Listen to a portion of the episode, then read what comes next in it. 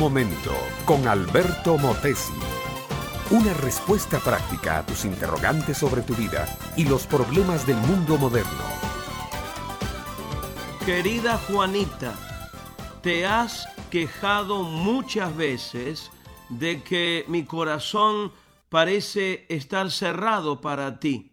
Me has dicho muchas veces que ya no soy el mismo de antes y que mi trato contigo se ha vuelto seco, frío e indiferente. Incluso me has insinuado de que hay otra mujer en mi vida. Debo confesarte que no hay otra mujer en mi vida. Tú eres la única y lo serás hasta que la muerte nos separe. Pero sí reconozco que soy frío, seco e indiferente contigo. Entiéndeme, por favor, todo esto es un mecanismo defensivo que yo mismo he desarrollado porque no quiero seguir siendo herido. En los últimos años siento que soy algo así como un limosnero esperando que caigan algunas migajas de tu amor de tu mesa y yo pueda recogerlas en el suelo. Pero ya me cansé de tu falta de expresión, de tu falta de afecto físico y de tu frialdad emocional y física. Por eso, por miedo al rechazo, es que me he envuelto como una tortuga en un caparazón de indiferencia. Piénsalo, todavía estamos a tiempo de salvar nuestro matrimonio, aunque no lo parezca y no lo demuestre, todavía te amo. Fernando.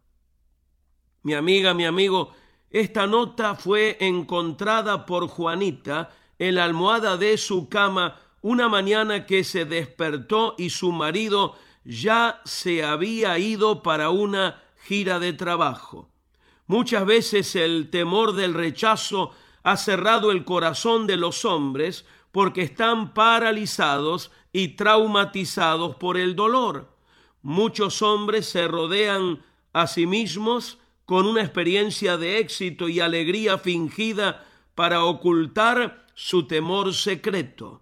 Amadas esposas, si un marido fue rechazado en su niñez, escúchenme por favor, no soporta el más mínimo rechazo de aquella que él cree es la única persona que lo acepta tal y como él es.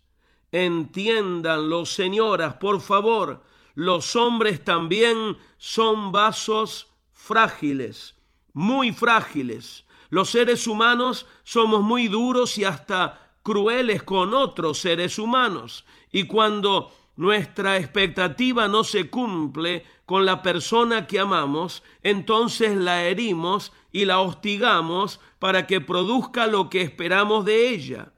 No, así no vamos a lograr nada. Debemos sentarnos a hurgar las raíces del rechazo, a vencer sobre ellas y ayudar a los esposos a superarlas para que sean los hombres que pueden llegar a ser.